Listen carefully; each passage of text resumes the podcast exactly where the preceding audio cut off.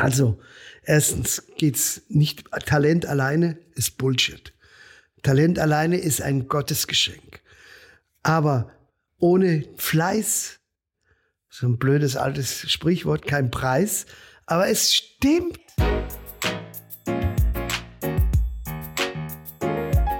Kann man ein Gespräch führen mit einem ehemaligen SC Freiburg und DFB-Präsidenten, ohne über Fußball zu sprechen? Jetzt kann ich euch sagen, das klappt nicht. Ähm, ich habe es mir zwar fest vorgenommen, aber äh, wunderbar versagt, aber das macht nichts. Denn wenn man mit Fritz Keller spricht, kommt man aus zwei Gründen am Fußball einfach nicht vorbei. Zum einen ist es ein großer Teil seines Lebens, seiner Leidenschaften und zum anderen zeigt es auch einfach ganz wunderbar, warum er im Leben so erfolgreich ist. Er ist auch abseits des Fußballs erfolgreich. Er ist erfolgreicher Winzer, Weinimporteur, Sternegastronom und Hotelier. Und aus all diesen Bereichen erzählt er extrem unterhaltsam in diesem Live-Pod.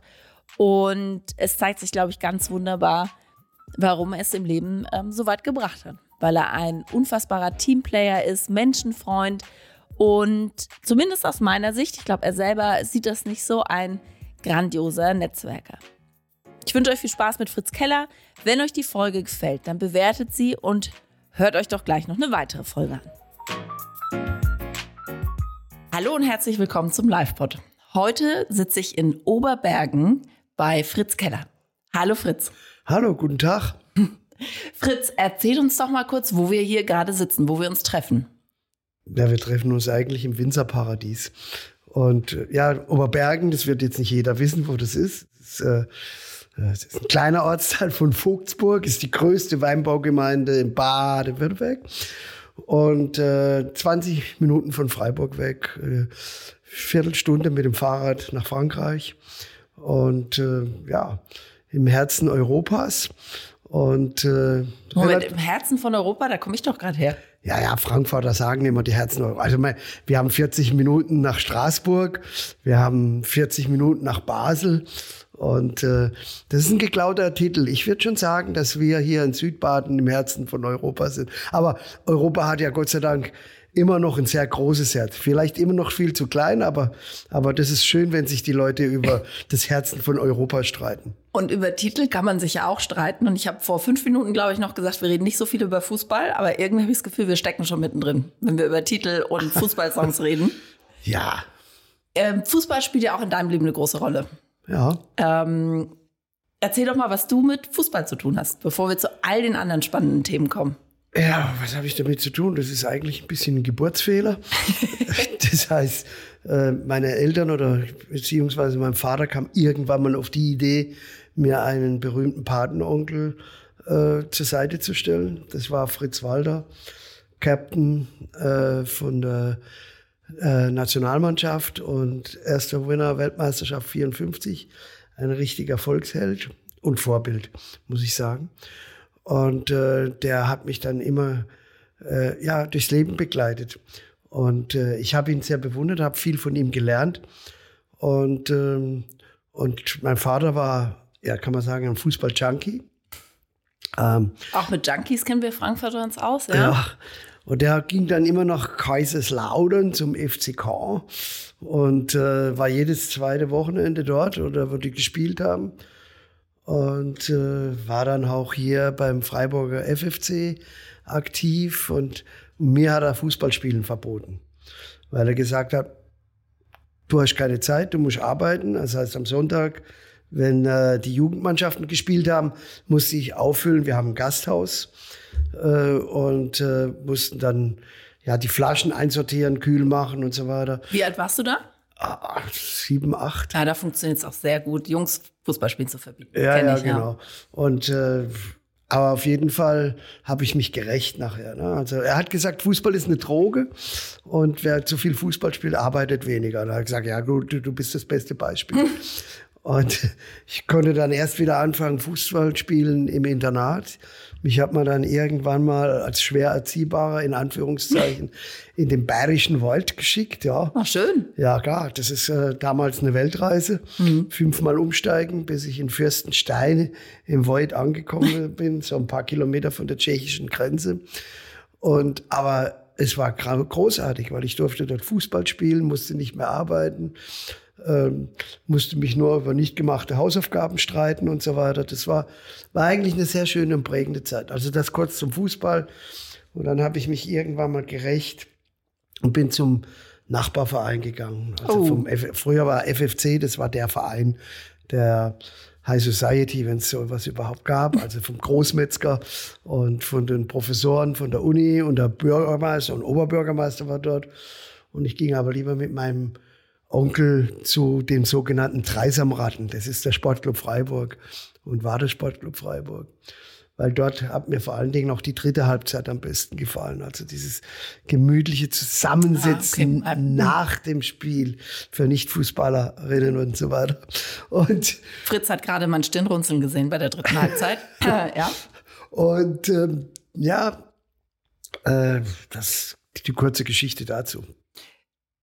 Sie hört da ja nicht auf. Ne? Du warst zwischenzeitlich Präsident und Vizepräsident vom SC? Zuerst Vizepräsident, äh, worauf mich mein Vater enterben wollte, weil er, äh, weil er sich geschämt hat, weil ich dann bei diesem äh, Handwerker- und Arbeiterverein mhm. da äh, angefangen habe und äh, hat auch Briefe geschrieben an den damaligen äh, ersten Vorsitzenden Achim oh, Stocker. Väter, die Briefe schreiben, das kenne ich. Ja, ja sensationell. Mhm. Und das habe ich dann den habe ich dann von meiner, äh, äh, ja, also von seiner, Entschuldigung, von, äh, äh, nach seinem Tod von seiner Frau übergeben gekriegt. Ganz klar, Fritz, ich muss dir das zeigen. Das ist, warte, aber ich, ich kann das niemandem zeigen. Und also, wo er ihm dann gesagt hat, äh, wie schlecht ich wäre oder so. Oh aber das sind halt, das waren die Väter der HJ-Generation. Mhm. Ja, die waren halt so Abhängigkeiten schaffen und, oder nicht alle, aber viele. Und äh, ja, also ich habe mich gerecht, dann war ich Vizepräsident und zum Schluss Präsident über 25 Jahre lang. Und das war eine geile Zeit, ja. Also. Wie viele Fußballspiele hast du da die Woche gesehen? Oh, unzählbar. Also ja, also ich bin zu den Jugendspielen gegangen. Wir waren ja auch der erste Bundesligist oder Profiverein, der auch äh, eine Frauenmannschaft von 75 drin gehabt haben. Und, äh, Gegen wen haben die da gespielt? Wenn ihr die Ersten wart, haben die ja, gegen ja, die Herren also, gespielt? Ja, da gab's halt, die, die Reisen waren ungefähr so damals äh, wie heute äh, in der Bundesliga. Nein, äh, es gab dann schon ein paar Dorfvereine, aber äh, die angefangen haben und zwar ja sehr revolutionär. Wie ich mir sagen lassen habe, das war 75 war ich noch in Frankreich, da habe ich das nicht mitgekriegt, habe dort auf verschiedenen Chateaus gearbeitet und im, Wein, im Weinbusiness-Bereich. Aber ja, aller Anfang war schwer, aber diese Frauen haben einfach etwas Großes bewirkt. Ja. Und zwar war das kurz danach, äh, wo der DFB überhaupt mal Frauenfußball eben erlaubt hatte. Vorher war Frauenfußball verboten. Man stelle sich das mal vor, wie blöd es war. Ja, war einfach eine sehr enge Welt im Kopf, in den Köpfen war und von Ängsten geprägt wahrscheinlich. Und vom FC Freiburg bist du zum DFB dann gegangen, oder? Hast den vom SC Freiburg? Habe ich wieder FC gesagt? Ja, oh, ja, es tut ja. mir so leid, es, ja. aber es war klar. Ich sage ja auch nicht VfB Frankfurt, also von daher. ja. vom SC bist du dann zum, vom DFB abgeworben worden oder von der Findungskommission, ne? Ja, da war eine Findungskommission mit dem Headhunter. Und ich war ja vorher schon im Aufsichtsrat von der DFL kannte deshalb die Strukturen ein bisschen. Die, äh, die und hast es trotzdem gemacht?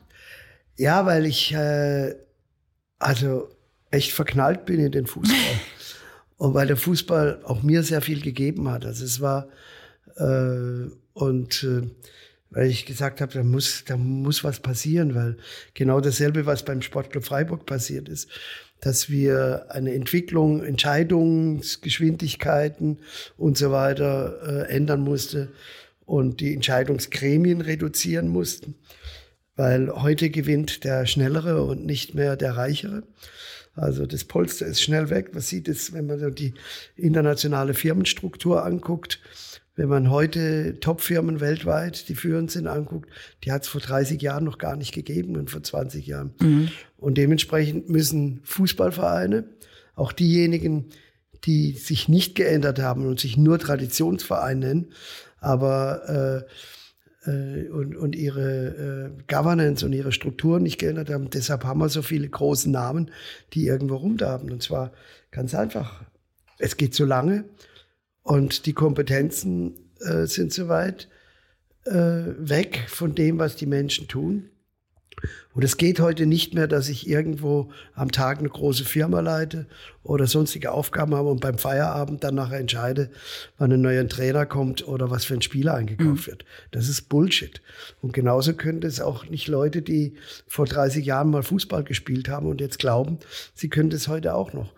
Und äh, das sieht man ja auch in der Bundesliga, dass all die Vereine, die eine Strukturänderung genommen haben, und ich meine jetzt nicht mit Investoren oder sonst was, ich meine einfach die, die Kompetenz auf wenige Personen, die kompetent sind und sich den ganzen Tag damit beschäftigen, dass die mittlerweile die erfolgreicheren sind. Welche Vereine sind das zum Beispiel?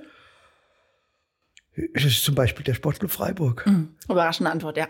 Da, also äh, das sind äh, letztendlich zwei Leute, die dafür verantwortlich sind. Das ist der Vorstand, derjenige für die Betriebswirtschaft äh, verantwortlich und derjenige für Sport und die letztendlich die Entscheidungen treffen, was Trainer angeht, was äh, Spieler angeht und äh, einen kompetenten Aufsichtsrat haben, die aber nur die Rahmenbedingungen abstecken und kontrollieren und beraten, aber nicht in den wirtschaftlichen Geschäftsbetrieb mit eingehen oder ins operative Geschäft.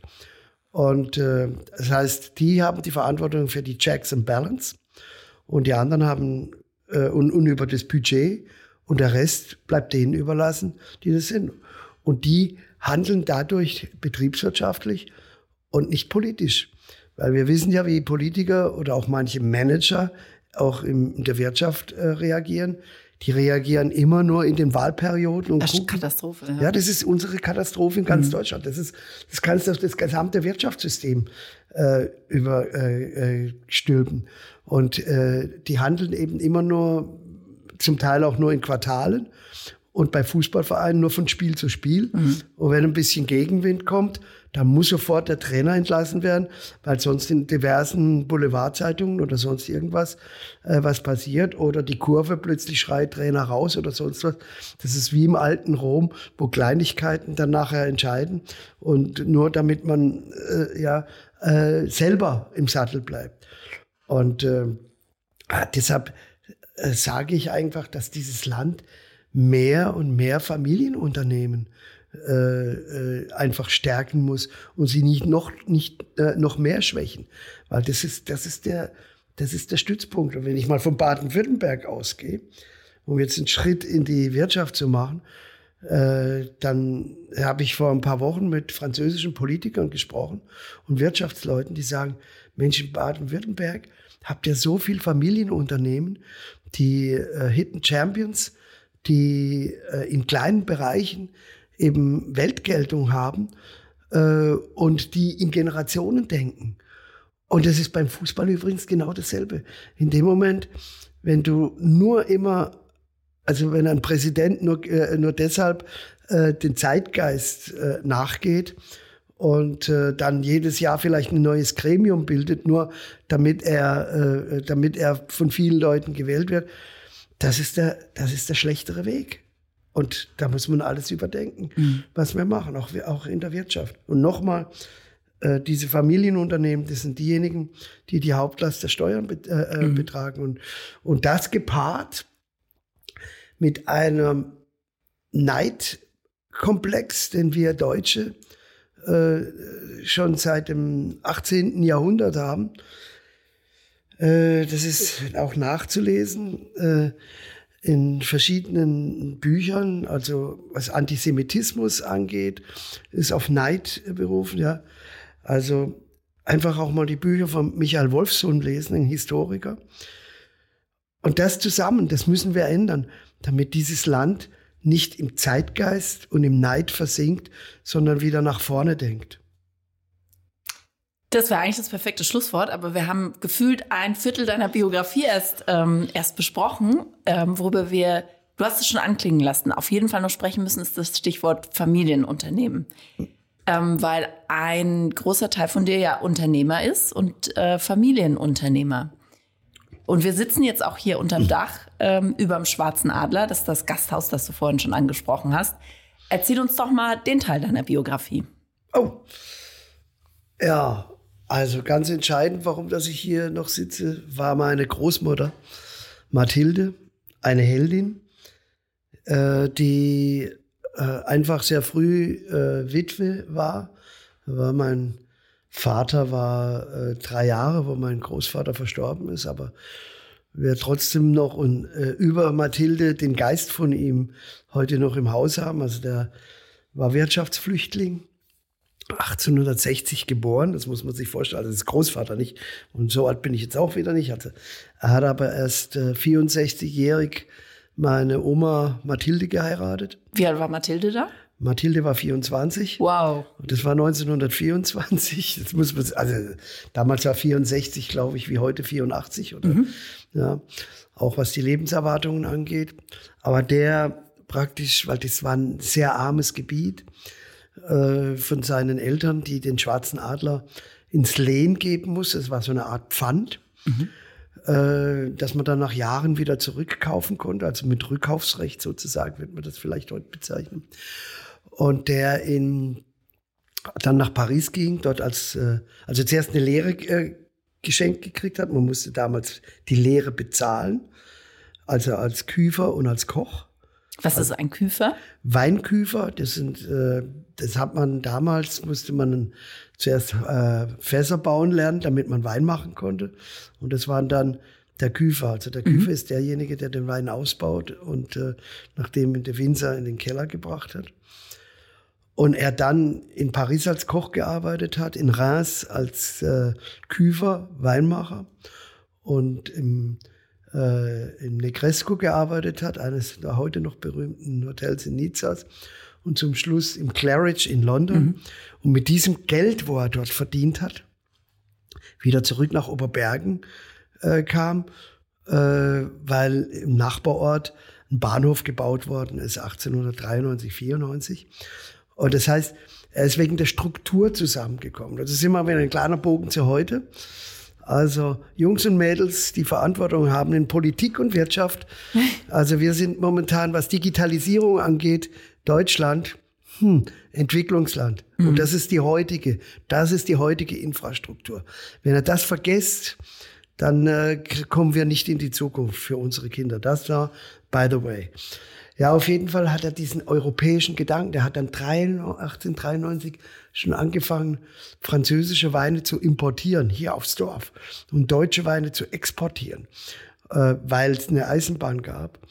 Und äh, der hat französisch gekocht hier ähm, am Ende der Welt. Ja, es ist ein schönes Ende hier, äh, aber es ist das Ende der Welt damals gewesen. Aufgrund ich lasse jetzt jegliche Anspielung nochmal mit Herzen von Europa und so. Ja, ja, ja. Ähm, Aber damals war ja der Rhein die Grenze. Mhm. Und heute ist der Rhein die Verbindung. Und ähm, ja, auf jeden Fall hat er diesen europäischen Gedanken weitergegeben. Meine Oma hat ihn, glaube ich, auch nur äh, äh, geheiratet, weil zum damaligen Zeitpunkt ja, mussten die Mädels aus den ärmeren Bauerngeschichten, die wurden mit 16, 17 verheiratet, damit ein Esser weniger am Tisch ist. Mhm. Und, äh, und sie hätte ein Stipendium gekriegt von äh, Haus Baden für die höhere Töchterschule. Ihr Vater hat es abgelehnt. Nein. Und dann hat sie alle, darauf alle Männer abgelehnt, die ihr vorgeschlagen worden sind zum Heiraten. Und äh, ja, der Franz Anton hatte unter anderem Heinrich Heine im Gepäck und, äh, und er konnte aus den Kulturstädten Europas berichten, äh, von Toulouse-Lautrec und von allem, mhm. was da Paris und London war, das Zentrum äh, der Kultur. Äh, worldwide kann man sagen, wenigstens was die europäische Kultur angeht. Also und ähm, und der hat alles so infiziert und meine äh, Oma hat dann ja das im Herzen behalten. Und mein Vater hat 1947 wieder 1947 angefangen, wieder französische Weine zu importieren und äh, mit äh, von Rothschild, aus Burgund, mit Rousseau, äh, mit Romane Conti damals, kannte niemand. Also und hat getauscht gegen mhm. Schinken. Ja, tauschen, ja, da kenne ich also, auch Geschichten. Das ist, tauschen. Ja, und lange Vorrede.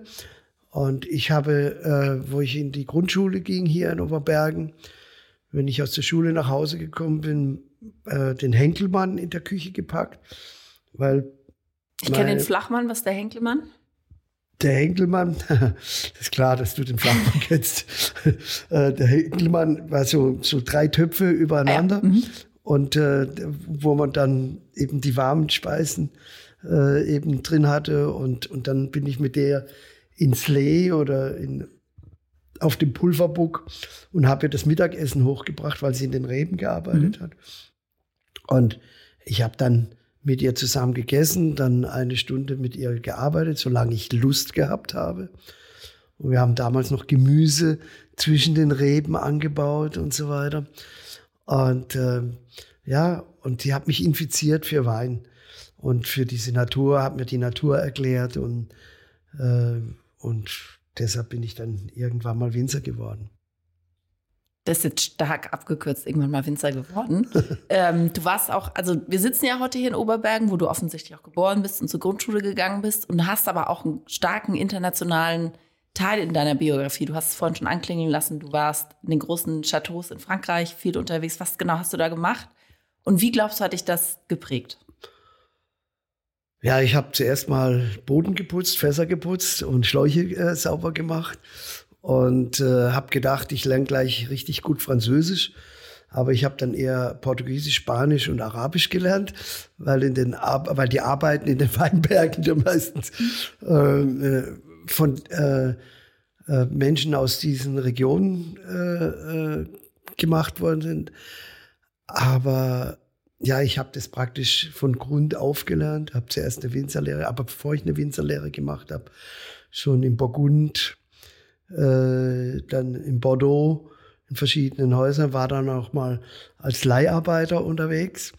Und zwar haben wir praktisch, war das eine Truppe, die alles gemacht hat für, für äh, verschiedene Chateaus und Weingüter. Bis zur Füllung sind wir dann gewandert von Weingut zu Weingut, also durch ganz Südfrankreich, durch Burgund. Und hast du natürlich jeden zweiten Tag einen anderen Betrieb kennengelernt. Und das war eine sehr, sehr lehrreiche äh, Geschichte. Und das hat auch die Liebe zu Frankreich gebracht und die Liebe vor allen Dingen zu Bordeaux, aber auch zu Burgund. Ähm, und insbesondere zum Schluss in Burgund, die uns ja sehr nahe liegen. Das ist äh, Luftlinie 200 Kilometer. Und wir haben mhm. ja heute noch die Wetterbestimmung, kommt eben hier aus dem Mediterran übers Rhonetal, über die sogenannte burgundische Pforte. Das finde ich an einem Tag wie heute jetzt nicht so beeindruckend. Es regnet hier nämlich. Ey. Bin ich die Einzige in dem Raum hier? Nein, es ist Festtag. es regnet. Leute, alle die Wetterberichte machen, nicht traurig sein, wenn es regnet. Wir brauchen mehr Regen wie Sonnenschein.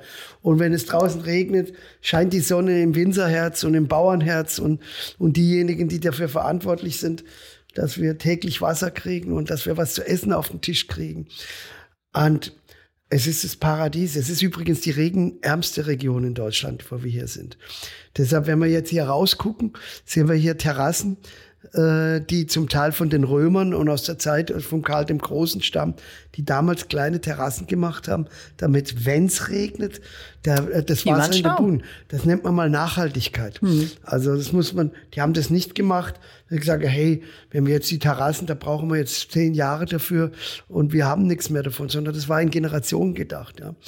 Und aber die haben das Gefühl für dieses Wetter gehabt und für Langzeitereignisse. Ja, und dann bin ich, äh, ich habe äh, eine Winzerlehre gemacht und nachher äh, verschiedene auch schulische Ausbildungen in, in, in Frankreich und äh, nachher äh, den Winzer und Küfermeister in Deutschland äh, gemacht, also Küfermeister, weil ich das auch sehr wichtig äh, fand, auch als Tradition. Aber viel wichtiger war einfach auch, äh, über den Tellerrand des Dorfes hinauszuschauen und zu gucken, dass es in der ganzen in ganz Europa letztendlich auch was anderes gibt, von dem man gegenseitig lernen kann. Ja, und dann ist mein Bruder, er, er, mittlerweile erfolgreicher Buchautor. Ich habe gar nicht gewusst, dass der lesen und schreiben kann, aber der auch einen Bauernhof hat im Taunus oben, also ganz in deiner Nähe, in deiner Im Herzen Heimat. von Europas, wolltest du sagen? Ja, ja im nördlichen Herzen von Europa. Und, ähm, und äh, dann irgendwann mal hier äh, aufgrund eines Generationskonfliktes äh, mit meinem Vater hier sich selbstständig gemacht hat, dann äh, verschiedene Kochstationen. Der war hier mal, hat mal zwei Sterne hier gekocht gehabt und äh, und der hat sehr Hier Schwarzen Adler? hier im Schwarzen Adler hat er, haben wir ja mal zwei Sterne im Guide Michelin und war bei Bocuse, habe bei Bocuse gearbeitet, bei äh, verschiedenen äh, Gros, äh, bei nee, Trois Gros war er nicht, da hat er nur gegessen, wenn er Geld gehabt hat. Und bei, allen, bei einigen verschiedenen Sterneküchen Frankreichs. Und das weiß ich noch, Bocuse war der Erste, der wieder deutsche Küche aufgenommen hat. Wann war das? Ah, also Franz war dort, äh, ich glaube, 70er Jahre. Ja. Und, äh, und die, das war damals in Frankreich nicht so selbstverständlich. Man muss sich das mal vorstellen. Ja. Und er hat sich stark gemacht für deutsche Küche und äh, hat damals schon gesagt, eigentlich geht die Liebe durch den Magen und, äh, und vor allen Dingen diese französische Philosophie. Ja, auch, dass man gemeinsam an einem Tisch, denn alle gemeinsam an einem Tisch dasselbe Getränk trinken. Nicht einer das und einer das und einer das, dasselbe Essen. Das ist übrigens qualitativ besser, wie wenn jeder irgendwas anderes bestellt und der in der Küche den Mikro anschmeißen muss, damit alle das ich auf den mir, Tisch ja. Mhm. kriegen. Das ist Tischkultur. Das ist uns übrigens auch ein bisschen vor allen Dingen äh, im nördlichen Gebieten noch nicht ganz so äh, erfolgreich. Also wenn ich esse, wie ich esse, ist ganz schlimm. Also das ist auch ein, ein Grund, warum ich heute hier bin, um etwas über Essenskultur zu lernen. Ja, aber das ist auch eine, so dieses gemeinsame Erlebnis zu kriegen. Und da sind wir schon wieder mal bei einer Verbindung zum Fußball, ja. Und ähm, das ist, Weil da auch alle die Stadionwurst essen. nein, auch wichtig. Ja, Können wir gleich was dazu erzählen gehört, zum ja. Kulinarikkonzept beim SC Freiburg. Aber äh, nee, dass man, man ein gemeinsames Ziel haben muss, dass man nur jeder Spezialist in seinem Bereich das hinbringt und nur im Team große Leistungen zu erbringen sind. Und dieses, diese Teamfähigkeit oder auch beim Fußball, wenn einer einen Fehler macht, dann wissen die anderen, hoppla, die anderen stehen für meinen Fehler ein und verstecken sich dann nicht. Und erfolgreiche Mannschaften sind immer die Mannschaften, die zusammen auftreten. Und, und das finde ich immer wieder erstaunlich und das ist so schön im Fußball zu sehen, dass so Underdogs gewinnen können, wenn der Teamgeist stimmt. Und dass auch heute, obwohl es schwer ist, nicht immer nur Geld die Tore schießt, sonst müsste Paris Saint-Germain äh, der, der größte Verein der Welt sein, aber haben noch nichts gewonnen. Ja, und weil nur Individualisten dort sind und weil der Teamgeist nicht stimmt. Und Teamgeist ist sowas Geiles und auch Freude daran erleben, wenn anderer einen Fehler macht, dass man den ausgleicht, ohne dass man das an die große Glocke hängt und zueinander zugestehen. Und noch nie hat ein Team gewonnen, das nur den teuersten Stürmer hat oder den besten Torhüter oder whatever, sondern und das ist Fußball. Und das ist das, was wir beim Fußball auch lernen müssen. Und was können wir noch lernen daraus? Also, erstens geht's nicht, Talent alleine ist Bullshit. Talent alleine ist ein Gottesgeschenk. Aber ohne Fleiß, so ein blödes altes Sprichwort, kein Preis. Aber es stimmt. Ja, deswegen mache ich diesen Podcast, weil ich finde, man hat heute, gerade wenn man so auf Social Media unterwegs ist, den Eindruck, das fällt alles so den Leuten vom Himmel und die würden auch gar nicht mehr dafür arbeiten. Und keiner, mit dem ich bis jetzt gesprochen habe, hat gesagt, ist mir alles in den Schuss gefallen. Die sagen alle genau das. Fleiß und äh, Team, auch ganz viele sagen, es ist total wichtig, mit wem du dich umgibst und mit, mit wem du zusammenarbeitest. Ja, absolut. Und, und das ist, und, und man weiß immer, dass irgendwo ein Team ist immer nur so stark wie das schlechte Glied einer Kette. Und deshalb äh, muss man auch alle Menschen mitnehmen. Und wenn ich jemandem anders helfe, ohne dass ich nur davon profitiere. Und das ist übrigens der Unterschied zur Politik.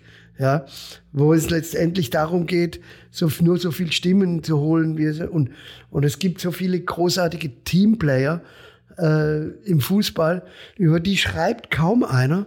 Das sind die wichtigsten. Die sind die wichtigsten. Sind nicht diejenigen, die alleine vorne äh, eintüten, ja, sondern diejenigen, die das vorbereitet haben. Und genauso ist es in einer, in einer Company.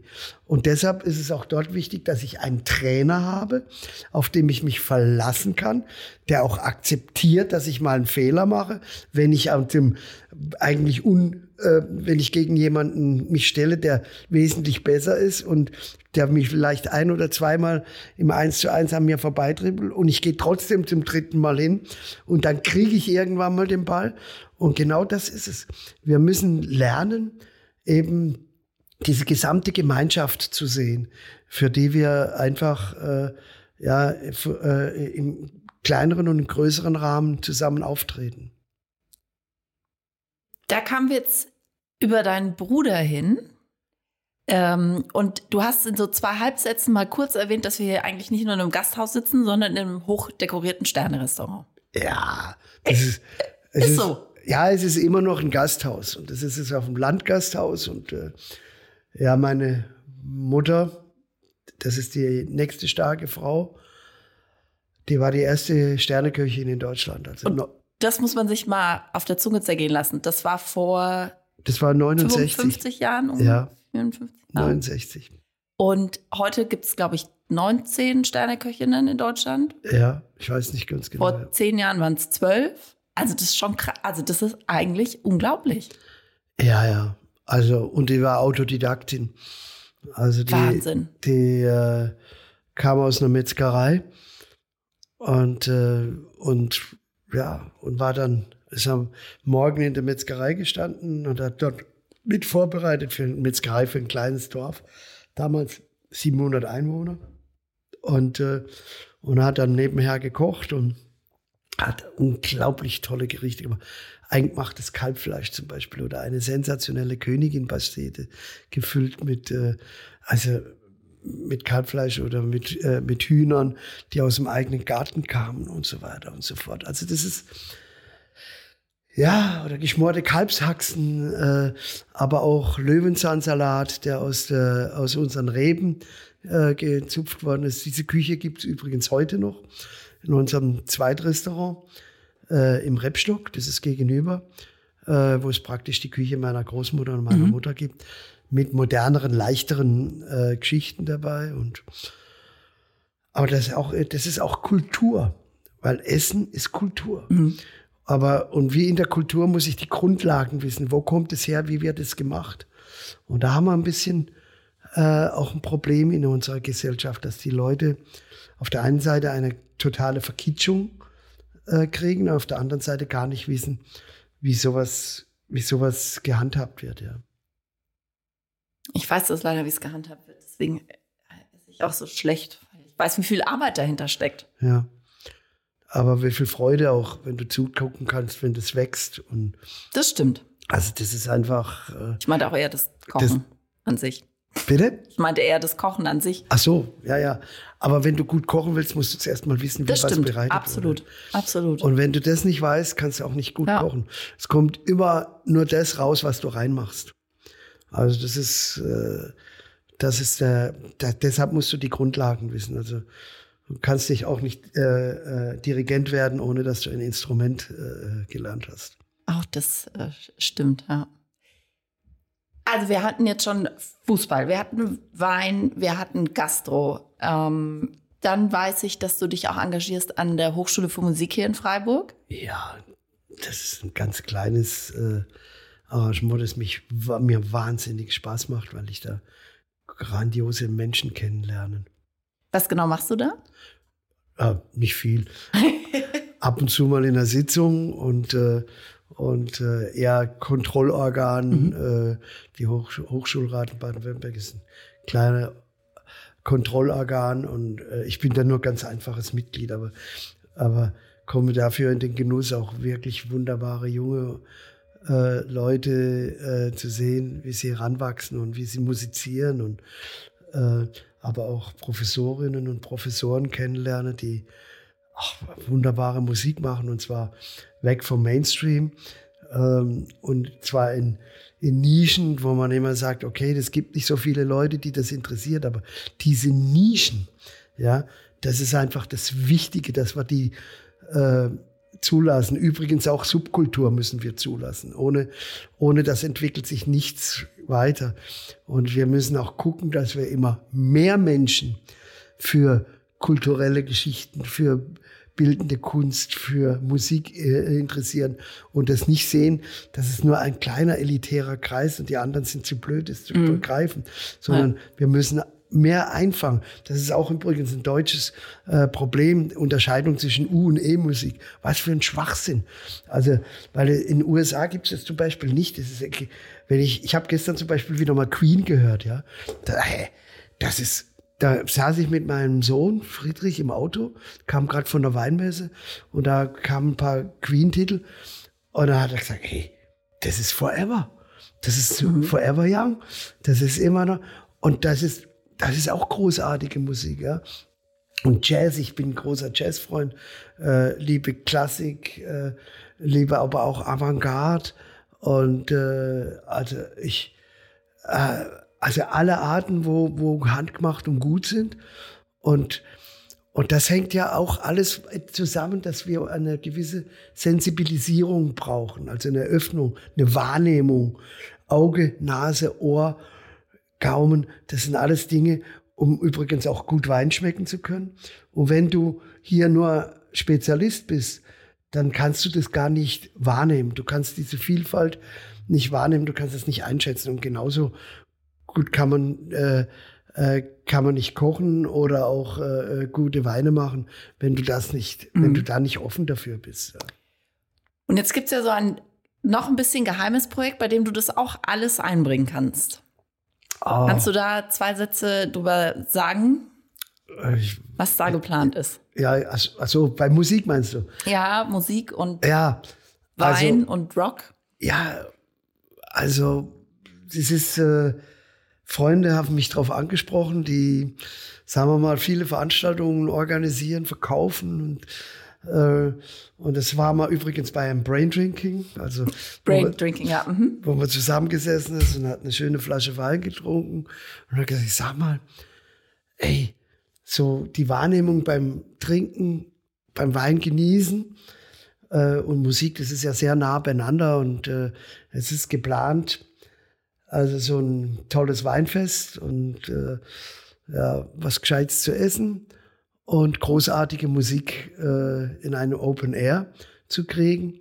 Und zwar auch im selben Format wie auch Fußball. Beim Fußball gefällt mir so in Deutschland, dass du für äh, äh, relativ wenig Geld jeder ins Stadion kann, wenn er ein Ticket kriegt. Ja, und, großes Thema in Frankfurt, ja. Ja, und äh, ja, hoffentlich bleibt es so in Frankfurt. Also ja, momentan sieht nicht so gut aus. aus. Ich weiß, danke, ja. Äh, gibt ja viel gute Konkurrenz drumherum. Aber Konkurrenz belebt einfach auf die Qualität. Aber ja, zum Früh zu diesem, nennen wir es Festival, wo man hier zuerst mal in der Region, das ist, hängt mit Wein, gutes Essen und Top-Musik, also zusammen und zwar in allen Genres. Eventuell auch angefangen mit guter Klassik. Äh, dann so Special-Geschichten mit einem Hero dann äh, gibt es so Family and Friends und oder Family and Kids und einen Tag dann auch so Students und Dance und Abrocken. Aber das Besondere bei dem ist, dass wir hier auch wieder äh, Jugend- und Amateurmusik dazu mhm. nehmen möchten. Und zwar mit einem vorweggenommenen äh, Wettbewerb, wo sich äh, eben von der Blasmusik angefangen, äh, über kleinere Bands, über Chöre, alles bewerben können als Vorgruppen dieser berühmteren äh, und berühmten Gruppen aufzutreten. Und ich finde, darum geht's beim Fußball übrigens auch, ja. Weil das ist auch Zukunft, weil das ist auch das andere. Alle, die was für den Kinder- und Jugendfußball tun, und für den Frauenfußball tun, die werden einfach bleiben, weil das ist die wichtigste äh, Investition in eine Zukunft. Und, äh, und nicht nur die Elite. Das ist übrigens auch ein kleines deutsches Problem, weil für den Kinder- und Jugendfußball und Mädchenfußball viel zu wenig getan worden ist in also 20 Jahren. In Frankfurt ist eine Katastrophe. Ja, zu wenig Plätze. Zu, aber auch die Organisation zu verkrustet, äh, zu viele kleinere Landesfürsten, den, die auch eher politisch denken und nicht einfach in Generationen, wie es mhm. Familienunternehmen zum Beispiel tun. Und äh, nein, aber dieses Festival wird, glaube ich, ganz gut. Und wann wird es stattfinden? Voraussichtlich? Also wir, hatten es, wir mussten es leider Corona wie viel bedingt mhm. äh, schon zweimal verschieben. Aber es wird äh, zunächst nächstes Jahr stattfinden. Und angefangen hier in meiner Heimat, in Breisach am Rhein, Open Air, also Frankreich in der Nähe, unsere französischen Elsässer Freunde mit einbeziehen. Das zum Thema Herzen Europa. Also Zack, der Punkt verloren.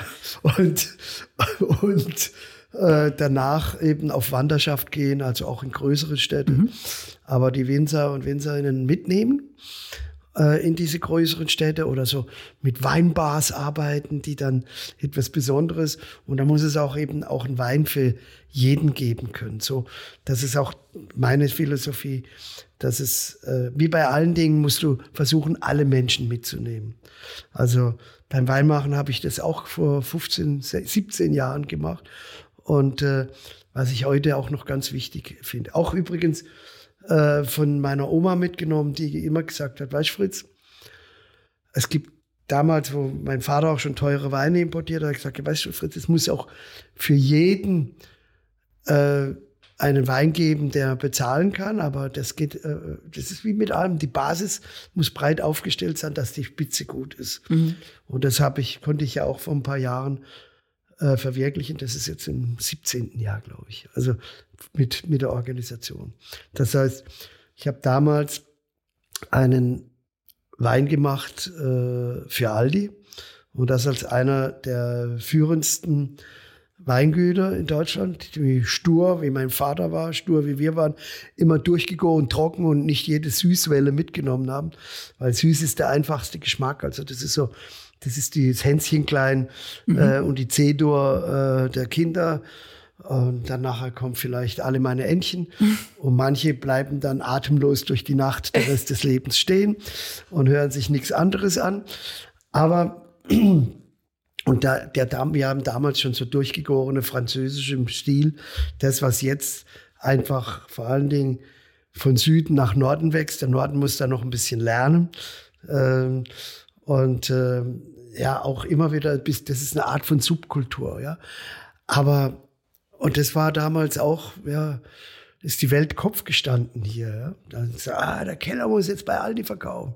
Mitnichten. Wir haben keinen einzigen Tropfen von uns, ja, sondern das sind mit äh, über 450 Winzerfamilien, haben dadurch äh, eine äh, sicherere Existenz gekriegt, eine Absicherung äh, indem dass man schon wusste, was sie kriegen für das Geld. Mhm. Und äh, zugegebenermaßen, ist ungefähr das Dreifache, was normalerweise dort verkauft wird. Aber das ist der, äh, das ist der äh, Sonntags- und Festtagswein.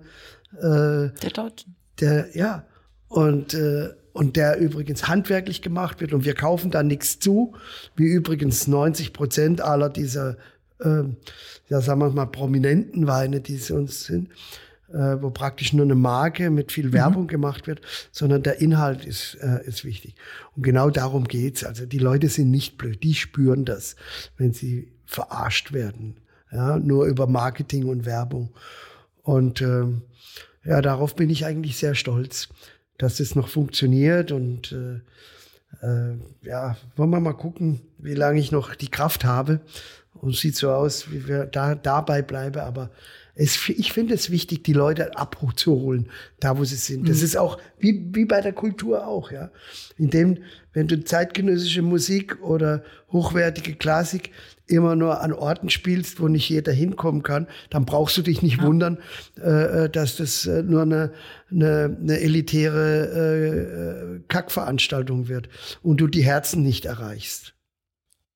Das ist dann der Unterschied wie Polo und Fußball. Jetzt, wenn man dir so zuhört und ich beobachte dich und kenne dich jetzt auch schon so ein bisschen, fällt eine Sache extrem auf, über die wir, die so durchkam, über die wir noch nicht konkret gesprochen haben, das Thema Netzwerk. Also immer, wenn ich dir ähm, mal einen Namen von einem Restaurant oder von einem Koch schicke oder über jemanden stolpere, beispielsweise statt im Spiegel so ein Artikel über Intense oder Intense heißt das Restaurant in der Pfalz, mhm. da ich so, ach, wie cool, folge den auf Instagram, sehe, wer folgt mir schon vor den Fritz Keller.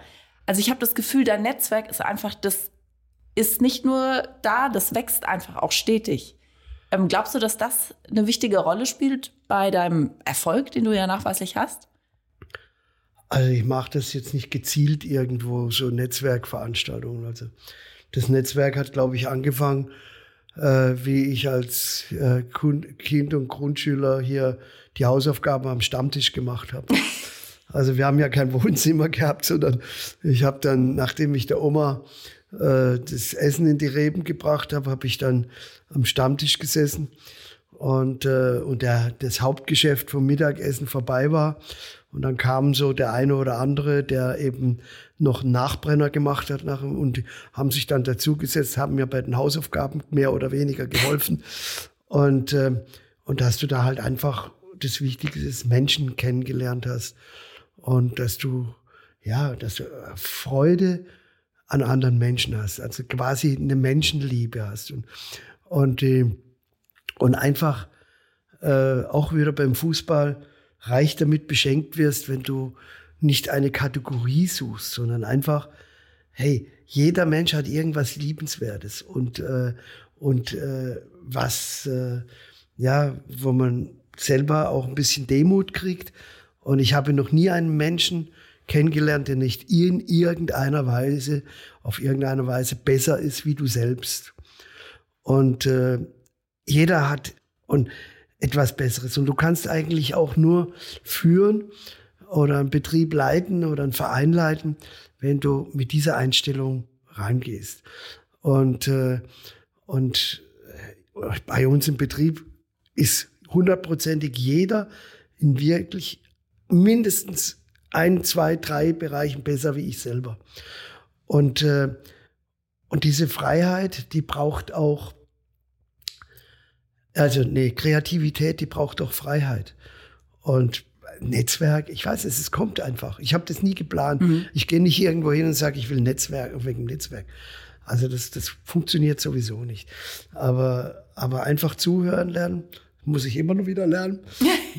Merkst du jetzt auch bei dem Podcast? Ja? Ich bin ja hier, damit du redest und ich stelle ja hier nur Fragen. Ja, aber, aber das ist einfach, die Welt ist einfach schön. Vor allen Dingen, wenn man sie europäisch und international sieht und immer Freude an was Neuem und was anderem hat. Ich habe gerade gesagt, ich stelle hier die Fragen, aber es stimmt nicht. Ähm, es gibt jetzt nämlich eine neue Rubrik und die Rubrik heißt Nachgefragt und da darf der Gast der jetzigen Sendung dem Gast der nächsten Sendung eine Frage stellen.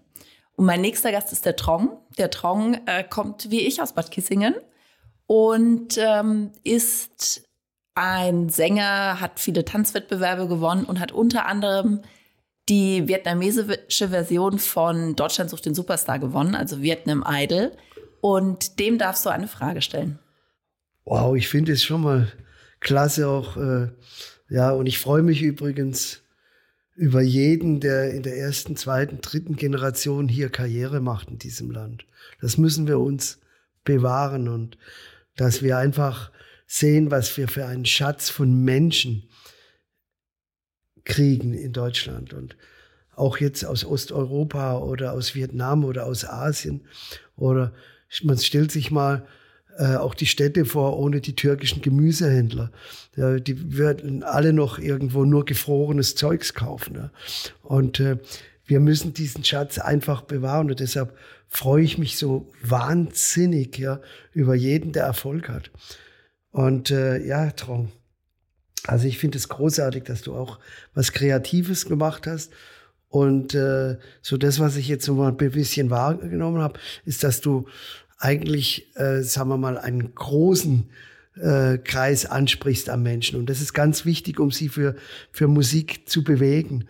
Und äh, aber was mich äh, jetzt äh, auch fasziniert, ist, dass äh, in Vietnam das anerkannt wird für äh, in Anführungszeichen Flüchtlinge. Und wir wissen ja, dass manchmal äh, die Länder dann beleidigt sind, wenn du rausgegangen bist. Also, äh, aber Trong, wie bist du dazu gekommen und äh, was ist eigentlich dein, dein Ziel letztendlich? Oder hast du überhaupt was? Oder lässt du das alles nur auf dich zukommen äh, und wartest, was da kommt? Und äh, was würdest du eigentlich am liebsten für einen Musik, Musikstil machen? Das werde ich ihn auf jeden Fall fragen, wenn ich ihn das nächste Woche treffe. Vielen Dank, Fritz Keller. Sehr gerne. Vielen Dank für die gute Vorbereitung und die ausgesuchten Fragen und für, ja, dafür, dass ich so lange reden durfte und dir immer das ins Wort gefallen bin. Es war mir eine Freude. Tschüss zusammen. Das war es diesmal vom LivePod, dem Podcast, in dem ich die spannendsten Biografien der deutschen Medien- und Kulturlandschaft beleuchte. Ich freue mich, wenn ihr mir Vorschläge für Gäste schickt. Wen sollte ich eurer Meinung nach hier auf jeden Fall einmal interviewen? Einfach eine Mail an pod.aspasia-event.de. Und natürlich müsst ihr den Podcast hier abonnieren und auch bewerten, damit es auch weiter spannende Geschichten und Inspirationen für eure eigene Biografie gibt.